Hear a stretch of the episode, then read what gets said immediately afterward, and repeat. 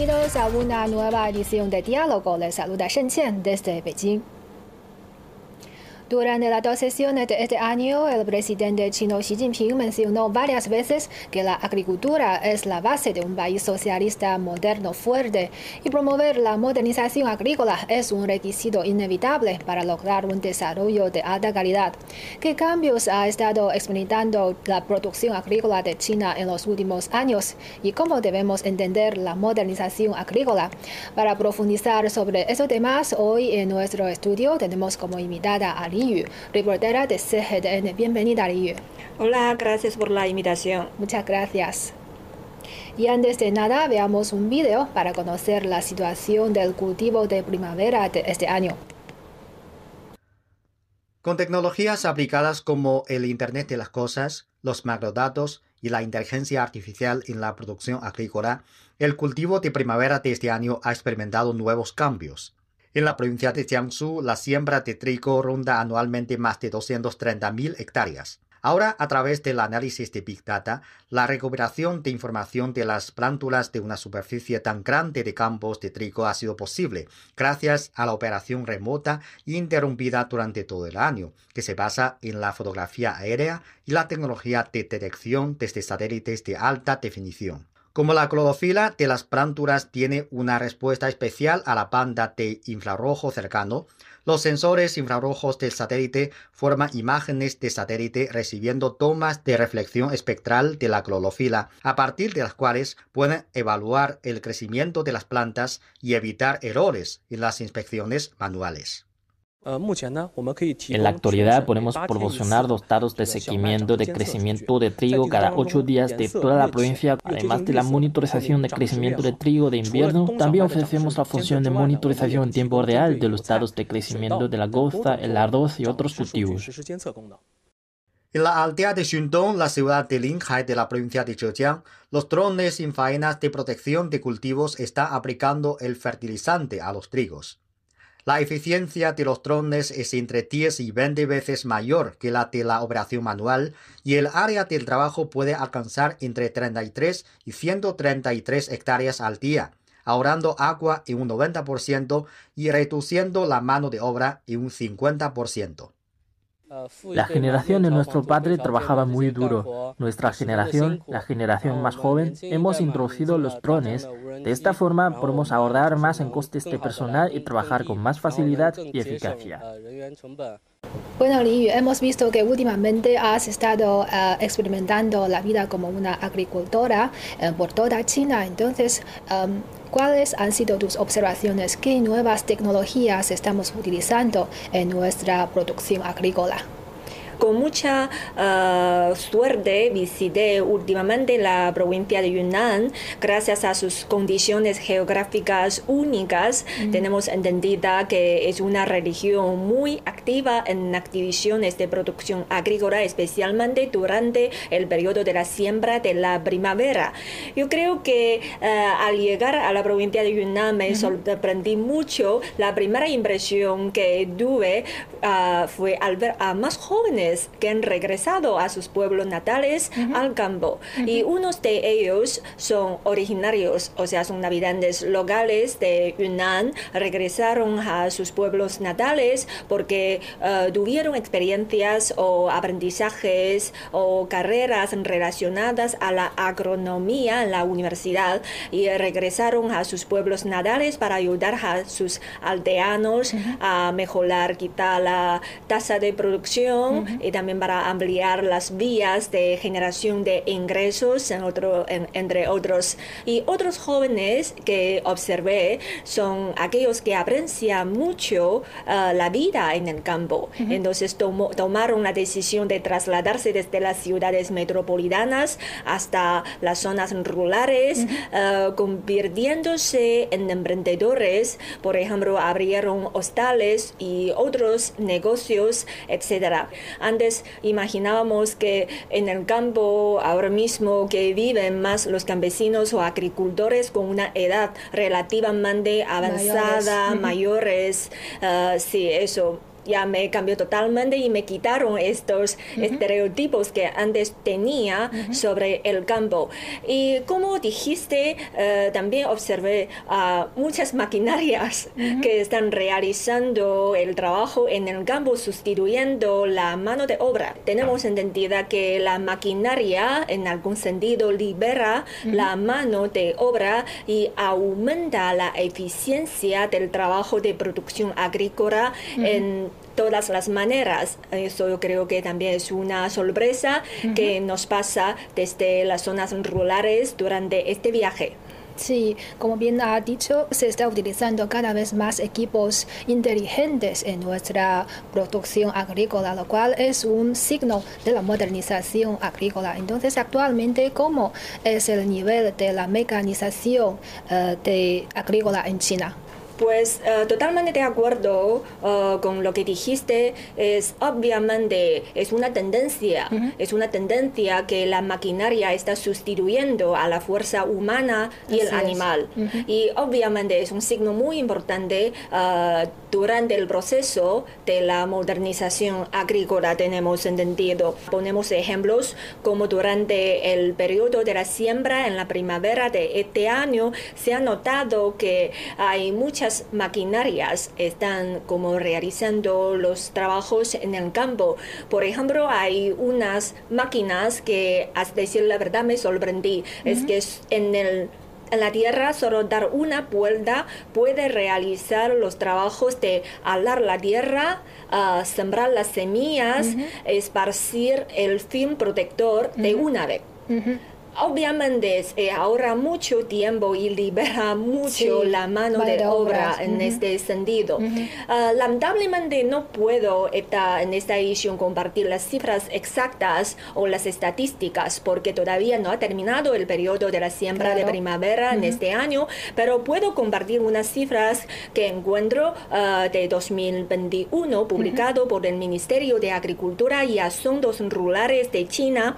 Es que según datos de aquel año, la tasa nacional de mecanización integral del cultivo, la siembra y la cosecha alcanzó el 72,03 un aumento de 0,78 puntos porcentuales con respecto al año anterior, y de los cuales eh, la tasa de arado mecanizado y la tasa de siembra mecanizada y la tasa de cosecha mecanizada alcanzaron el, 40, el 86,42%, el 60,22% y el 64,66% respectivamente, y todos ellos por encima del año anterior.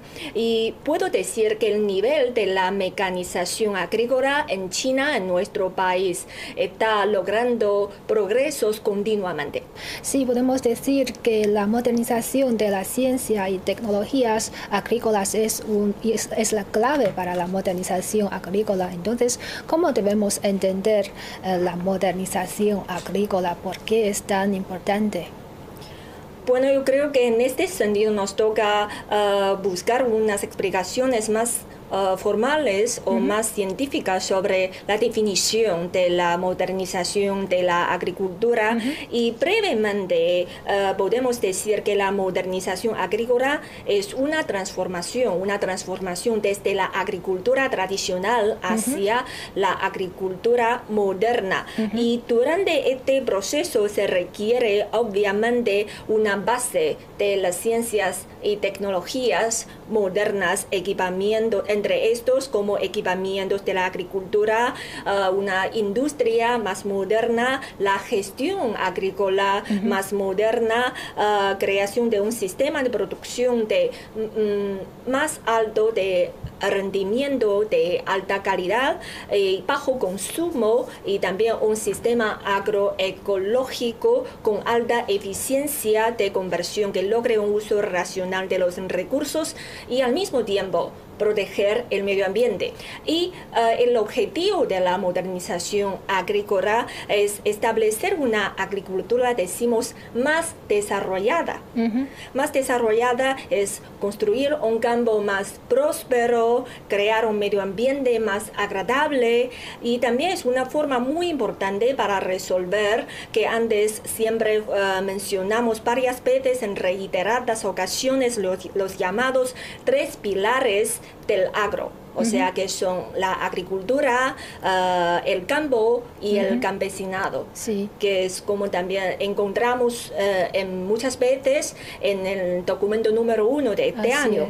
Y la modernización de la agricultura cuenta muchos significados para China porque directamente supondrá un aumento de la producción, obviamente, de la tierra, de la productividad del trabajo, eh, de la utilización de los recursos, de la contribución a la renta agraria, lo que aumentará el bienestar del pueblo chino y mientras ah, puede hacer contribuciones para el bienestar de todo el mundo.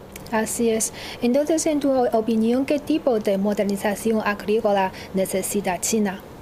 La modernización agricultura de China uh, tienen que considerar en cuenta las características propias de nuestro país ah, y para explorar un camino propio eh, y más conveniente para el desarrollo de China, eh, porque antes, o sea, a nivel mundial, existen principalmente hoy día que se considera como tres modelos de desarrollo agrícola, ah, son más relativamente exitosos o con experiencias como el modelo agrícola a, gran escala representado por Estados Unidos o también como eh, el modelo agrícola dedicado representado por Japón. Ah, también el tercero ah, es el modelo agrícola ah, de alto valor representado por Francia e Italia, entre otros. Pero China es diferente. tienen que considerar con sus propias características. en resumen, eh, China con una superficie muy grande mientras una población muy grande. Eh, si fuera a hacer un resumen, podemos decir es somos como un gran país, pero con pequeños agricultores, mm. porque la cifra nos revela, tenemos todavía más de cientos de millones de agricultores pequeños hoy día.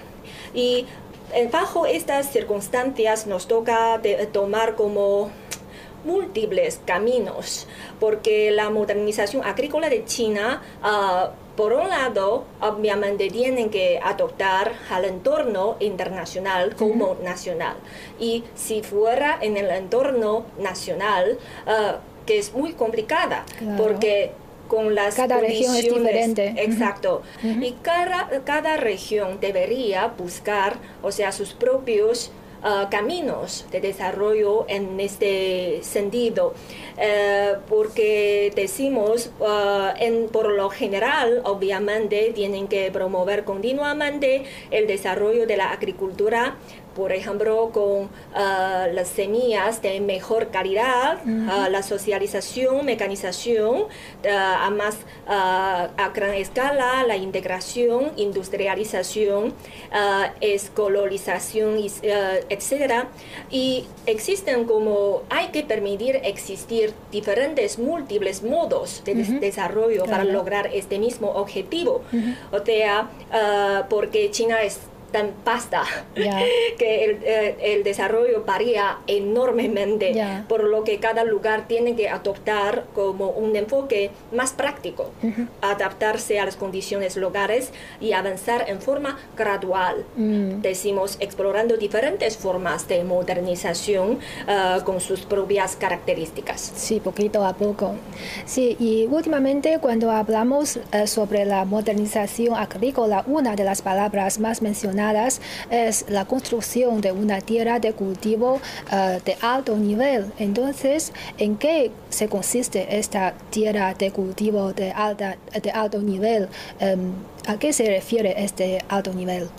Sí, sí, sí, exacto. La tierra de cultivo de alto nivel es una palabra clave destacado que ha mencionado varias veces en el documento número uno y llamó la atención de toda la sociedad. ¿Y qué es la tierra de cultivo de alto nivel? Bueno, si me pregunta, en resumen puedo decir dos palabras, alto rendimiento.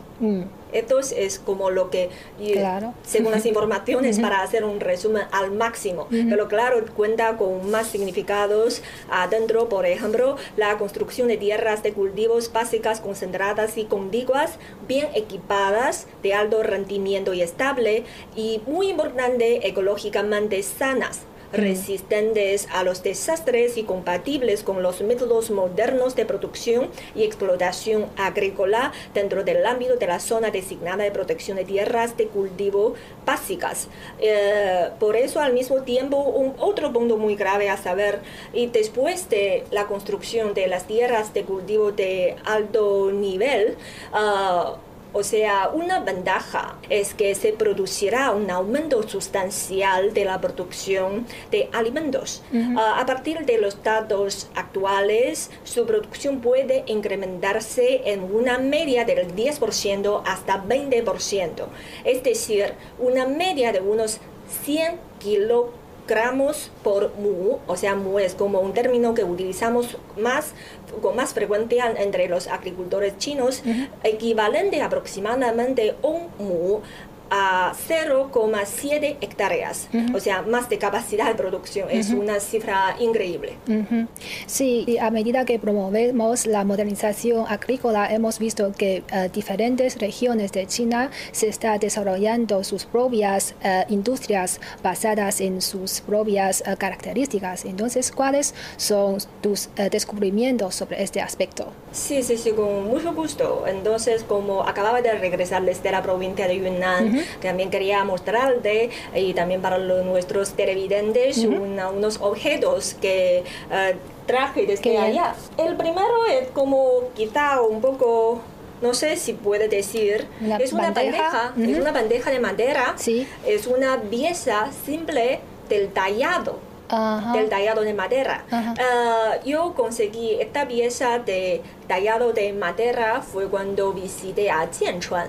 Jianchuan es un lugar muy ah, lindo en la provincia de Yunnan. Ah, no es tan grande como las ciudades principales, pero tiene sus propias características y paisajes pintorescos y encontramos e hicimos reportajes en uno de los primeros 66 talleres de patrimonio cultural inmaterial. Y esto es una pieza que aprendía con un maestro ah, allá que me enseña. O sea, ah, ah, obviamente eso es una pieza muy simple, o sea, para los artesanos de Jianchuan, pero para mí fue como un trabajo muy difícil. Puede observar que es una madera, pero al principio solo es una pieza de madera. Entonces se, se se ha llevado varias horas en terminar esto y abajo este es un conejito que es muy lindo, justamente corresponde al año de conejo que estamos ahora mismo. Sí. Eh, y esto es que las experiencias allá que he notado cuando hicimos reportajes allá, que es muy interesante porque este tipo de taller, por un lado, hereda la técnica del tallado de madera para que no se pierde. Claro. Sí. Y por el otro, realizan capacitaciones a más campesinos que quieren dedicarse sus tiempos libres para desarrollar quizás como aparte del, del trabajo de campo, para ampliar las vías de generación de ingresos, es una buena opción para ellos. Ah, observamos que en Jianchuan que se observa que eh, las piezas de tallados de madera son muy delicados. Eh, me acuerdo que en el museo que observamos una pieza, es una parte de tronca de árbol y adelante hay unos ah, hongos. Pero desde más lejos pensábamos es una pieza tallada de madera sobre las, solo la parte de árbol. Los hongos son naturales, Ah. pero resultó que ambos son de... Son, De madera. Sí, sí, es como es una pieza que nos llamó la atención, Ajá. es quizá es como sorprender a mí también a nuestros tan colegas. vivo, tan dinámico. vividos. Ujú. Sí, muy dinámicos. Y, ah, y ah, este heredor, que es eh, el maestro Shi, es muy joven, mucho más joven que nosotros. Ah, Sí, y me sorprendí que eh, dijo es como heredó esta técnica, eh, empezó a aprender las técnicas de tallado de madera a los 16 años. mm, Ya pensaba ya es muy tarde, pero no detuvo la, la pasión. O sea que ahora sus piezas son muy delicadas y afortunadamente eh, el taller suyo que abrió eh, ya logró este título de los primeros talleres de patrimonio cultural, Cultural. inmaterial. Sí. Esto también es una gran noticia, creo que para nosotros, eh, que puede ayudar a otros campesinos y mientras tanto heredar las técnicas artesanales. Es una maravilla, ¿no? sí. Y aparte de Jianchuan, también fuimos a otros lugares. El segundo objeto que quería mostrar a todos, yo creo que es un poco conocido. Muy conocido para Sí. los eh, hispanohablantes, ¿no? Exacto, son jamones. Jamón. ujú. ¿Se parece, no? ¿No te parece que si no te cuento, yo te traje desde la provincia de Yunnan? Es jamón ibérico de España, exacto, ¿no? exacto.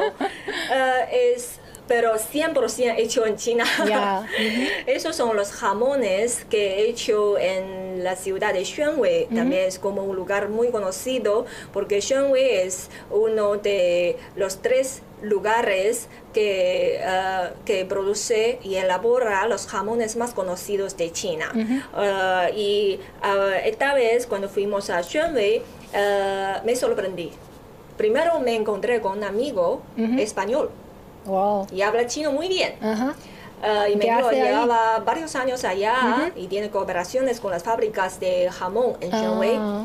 Y incluso que cuando hicimos reportajes, ah, nosotros trajimos, compramos jamón ibérico en Beijing. Ajá. Llevando hacia Para hacer Shanghai para hacer comparaciones. una comparación, Ajá. una degustación.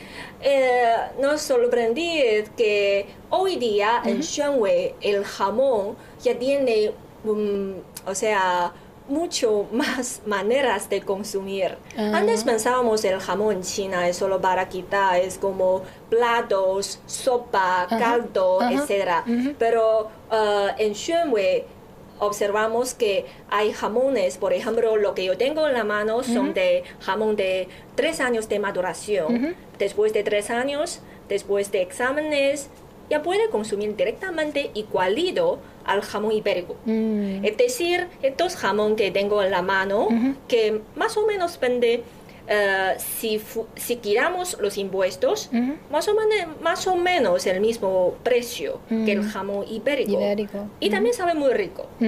Sí, incluso preguntamos al, al que el comer- comerciante español que me dijo es que ahora la calidad del jamón en China ya está logrando mucho progreso e incluso sus jamones como este tipo de tres años de maturación que sabe es como igual delicioso que el jamón ibérico. Ibérico. Esto es como yo creo que una ah, sorpresa.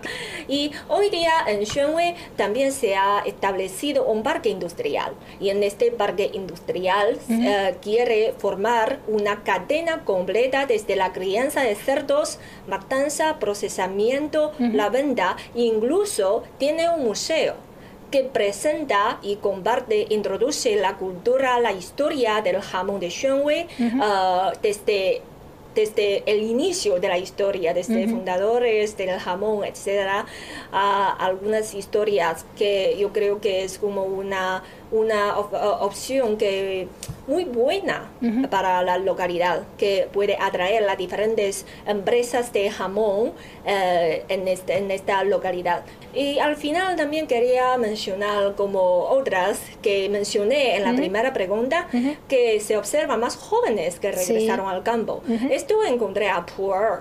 A Puer antes tuvimos la impresión que Puer es un lugar que produce té de Así alta es, calidad. sí. Pero Puer, ¿sabes? Es la zona principal de la producción del cultivo de café en China. Y y también las condiciones uh, geográficas son muy favorables para el cultivo del café arábica. Y encontramos a muchos jóvenes allá, se juntaron o sea, montaron fincas cafeteras. Esto me impresionó porque antes tuve experiencias de estudiar uh, aproximadamente un año en Colombia, visité fincas cafeteras en Colombia también, que cuya café arábica justamente es muy famoso a nivel mundial. Y esta vez en Puer, a decir la verdad, wow, el sueño se realizó, que en China también tiene este tipo de, de fincas cafeteras de alta calidad y los jóvenes son muy innovadores los emprendedores se juntaron y la mayoría, e, ellos uh, les llaman ellos mismos como K2 la segunda generación, de café. O sea, porque muchos de ellos, uh, sus papás o abuelos antes uh, eran agricultores de café. cultivan el café. Sí, exacto. Pero me cuenta una cosa muy interesante que la mayoría antes, la mayoría de los agricultores de café en Pu'er no toman esta bebida. No disfrutan de este producto. No conoce, solo sabe cultivar en, en, el campo, pero no sabe degustar. Claro. Sí, pero poco a poco, con lo más intercambio con los jóvenes. Sí, la segunda generación. Sí, de la segunda generación uh, empiezan a traer más baristas profesionales o alguien que se dedica a la industria del café, o sea, más profesionales para poder uh, realizar más intercambios. Poco a poco empezaron a tomar café también. Sí, sí. Yo creo que esos son unos intercambios muy interesantes que gracias a estos intercambios, el, eh, o sea, la fama del café arábica de Yunnan. Cada vez uh, será más conocido por el resto del mundo. Esta vez yo creo que también observé como mucho, muchas opciones y muchos modelos que ellos han adoptado con sus propias características para lograr un desarrollo mejor, para uh, lograr como mejorar como la calidad de la vida, aumentar los ingresos. Sí, podemos decir que la modernización agrícola les están dando más oportunidades a estos nuevos agricultores para que puedan expresar con su inteligencia, con su sabiduría y por supuesto para vender mejor sus productos y también puede ser una buena promoción de la cultura local, ¿no? Y por otra parte, la, eh, la modernización de la agricultura es la base para la construcción de un país poderoso en la eh, agricultura. Entonces, eh, ¿por qué se ha centrado China en, la, en construir un país poderoso en agricultura? Ah, yo creo que acelerar la construcción de una potencia agrícola es un requisito inevitable. Ah, para satisfacer la necesidad de la población de una vida mejor. Porque ah, a medida que mejora el nivel de la vida de la población, la agricultura no solo tiene eh, las importantes funciones de suministro, eh, suministro de alimentos, sino también eh, la alimentación ecológica, el ocio, el turismo, el patrimonio cultural, entre otros, en diferentes aspectos. Y en este sentido, creo que acelerar de la construcción de una potencia agrícola está relacionado también muy importante con la seguridad nacional, porque ah, como un gran país con una población tan grande, ah, China no puede quedarse corta en el suministro de importantes productos agrícolas y, y, tecnologías agrícolas clave y la cadena de suministro, que eso es como, eh, obviamente, es como uno, unas, unos objetos y misiones que eh, enfrentamos. Y otro aspecto muy importante, la base de seguridad de un país moderno y fuerte ah, es la fortaleza de nuestra agricultura. Esto tenemos que admitir tenemos que coordinar como el desarrollo y la seguridad y construir una base más sólida para un país fuerte eh, es en base de una agricultura fuerte. Sí, por último, ¿cuáles eh, son los objetivos a cumplir para ser un país eh, poderoso en agricultura? En primer lugar, yo creo que nos toca ajustarse a las normas uh, generales de la modernización uh, agrícola y tener las características comunes de las potencias agrícolas mo modernizadas de todo el mundo, o sea, ajustarse a las normas internacionales. Y por el otro, yo creo que um, el objetivo final, si a mi juicio, para construir una potencia agrícola es lograr la prosperidad común. Mm. China es un país grande con cientos de millones de campesinos, es que mientras se mejore el desarrollo, no puede quedarse atrás ellos. Sí, bueno, muchas gracias a nuestra invitada Liu por estar con nosotros. Ha sido un placer. Igualmente, gracias. Y así concluimos esta edición de Diálogo. Gracias por sintonizarnos y hasta la próxima.